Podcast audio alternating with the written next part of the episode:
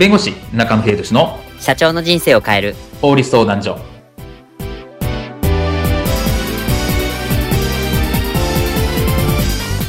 こんにちは弁護士の中野秀俊です。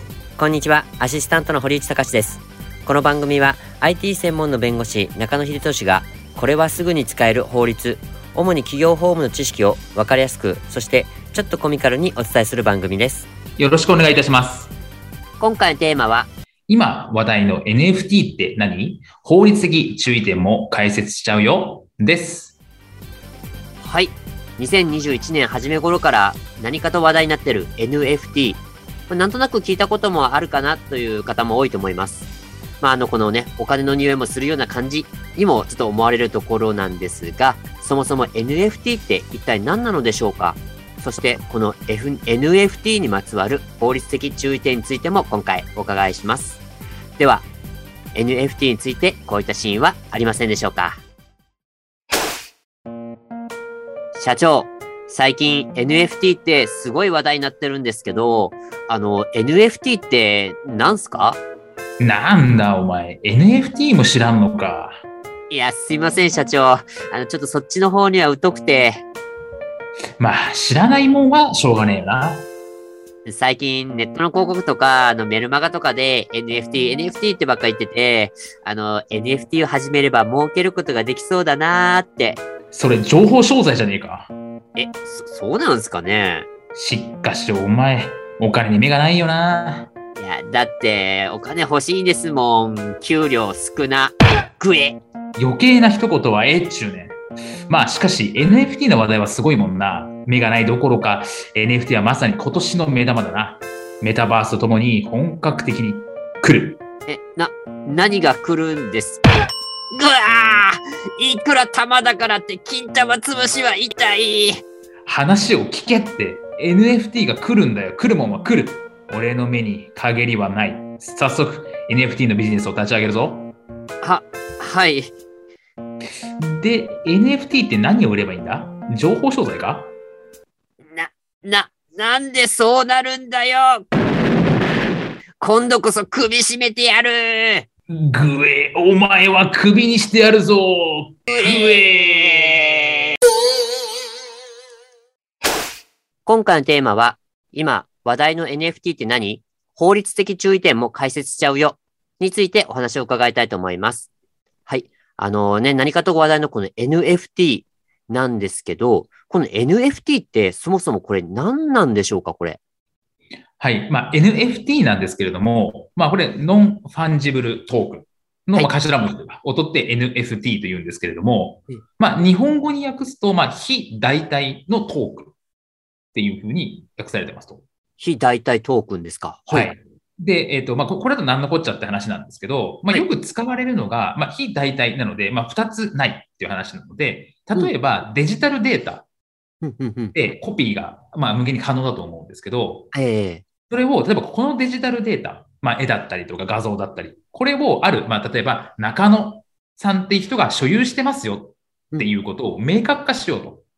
そのためにこの NFT っていうのを使いましょう。っていう流れが今来ていますという話なんですね。なるほど。確かにあの、あの、コピーとかね、あのデジタルデータだったら簡単にコピーできちゃいますから、元が誰のものかっていうのって、まあ証明するのってまあ難しかったりしますもんね。そうですね。なので、それをブロックチェーンという技術、まあ、仮想通貨にも使われている技術ですけれども、はい、まあ、改ざん不可能な技術を使って、今誰が発行していて、誰が所有者なのかってことを、まあ、はっきりしましょうと言われている技術がこの NFT と言われているものです。で、事例としては、例えば、あの、先日あったツイッターの CEO の初ツイート。はい。なんこれが3億円。このこの NFT が3億円で落札されたっていうニュースがあって、まあ、え？え？みたいな話でみんな驚いてるという感じですね。ツイッターの1ツイートっていうか、まあ、創業者なんですけど、あの、3億円ですか？そうですね。まあ、ツイッター作った、まあ、ジャック・ドーシーってことが言うんですけど、そのツイ、初ツイートですね。うん、本当に2行、2、3行ぐらいの本当に簡単なものなんですけど、はい、それの所所有権っていうんですね。はい。それを、の所有権を売り出されて、NFT に売りされて3億円で落札されたという形ですね。うわー、まるで絵画オークションみたいな感じに なってますね、本当に。そうですね。なので、まあ、これを、まあ、日本の場合は形のないものは所有権の対象外なので、正確にその法律用語上その所有ってわけではないんですけれども、一応まあ誰が持ってるか、誰が権利者かっていうのを NFT という形で、まあ、トークン化して、ブロックチェーン上に記録していくことによって明確になるというところなので、そういう価値が生まれてくるって形かなと思います。なるほど。で、このあのブロックチェーンを使ったっていうところになると、なんかこの NFT とかってこの暗号資産って言いますか、いわゆる仮想通貨のものに該当するのかなというところがちょっと出てくるんですけど、これどうなんでしょうか？そうですね。まあ、うちのところも結構 NFT って今法律となってるんですか？とか、仮想通貨に当たるんですか？みたいなところってよく聞かれるんですけど、ええ、これも基本的に法律上の定義にのっとってそれに当たるか当たらないかって形になってくるんですね。うんで、法律上は、いわゆる不特定多数の人と交換できる場合。っていうのが暗号資産、まあ、仮想通貨になっていますと。はい。いう話なので、その NFT が、例えばまあマーケットプレイスといって、まあ、今いろいろまあオープンシーとかですね、まあ、そういうマーケットプレイスがたくさんあるんですけど、そういうところで取引できますよという話になってくると、これは不特定多数の人と交換ができるので、これはいわゆる暗号資産、仮想通貨になってくるかなと思うんですね。ああ、なるほど。いわゆる仮想上とはいえど、一般のマーケットにこの取引ができるっていうところっていうところなんですかね。そうですね。例えば、そのクリエイターの人が自分で NFT、自分の作品をデジタルデータを NFT 化して、それを第三者に売るとか、そういった場合は別にならないんですけど、ええ。はい。なんですけど、そのマーケットプレイスとかに出た時点で誰でも買えるようになりますよ。うん、理解できるようになりますよって話になると仮想通貨になってるかな。そんなイメージですね。おー。じゃあ本当にこのデジタルコンテンツとかがもう本当にもうその NFT というのを使って、このいわゆる売買というか、こう取引できる、いわゆる自由のマーケットをまた作ることもできるっていうところでもあるんですかね、これって。そうですね。で例えばそのマーケットプレイス、NFT のマーケットプレイスを作りたいです。解説したいですって話になると、日本法人がそれをやりたいみたいな話になってくると、はい、これは、いわゆる仮想通貨交換業、暗号通貨、暗号資産交換業に当たる可能性もあるので、そうなってくると登録が必要になってくるという話になってきますね。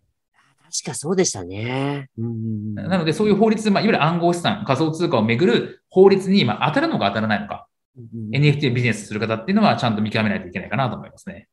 まあ、そうですよね。あの、他にこの NFT にまつわるこのなんか、えっと、法律とか、なんか、あの、関わるあの法律とか、そういう規制とかっていうのはないんですか？あとその、まあ、ゲームとかで、まあ、アイテムとかを NFT 化してプレゼントしますみたいな話になってくると、はい、まあ、そのプレゼントの法律、いわゆる景品表示法とかが規制されてくるので、その、まあ、上限とかが、あ関わってくるという話になってくるというところなので、まあ、そこはもうプレゼントしますよって話になると、そのプレゼント規制みたいなものも気をつけるた方がいいかなって形ですね。ああ、そっか。形を変えたとはいえど、まあ、そのプレゼント、いわゆる景品に当たることには変わりはないので、そこの辺も関わってくるので、本当注意しなきゃいけないところなんですね。そうですね。今回の弁護士中野秀俊の社長の人生を変える法律相談所はお役に立てていただけましたでしょうか？企業活動において気がつかないうちに違法になっていることやちょっとした法律の知識があれば一気に打開できるそんな法律のエッセンスをご紹介していきますので、この番組をフォロー、いいねをお願いいたします。よろしくお願いいたします。ではまた次回をお楽しみに。ありがとうございました。ではまた。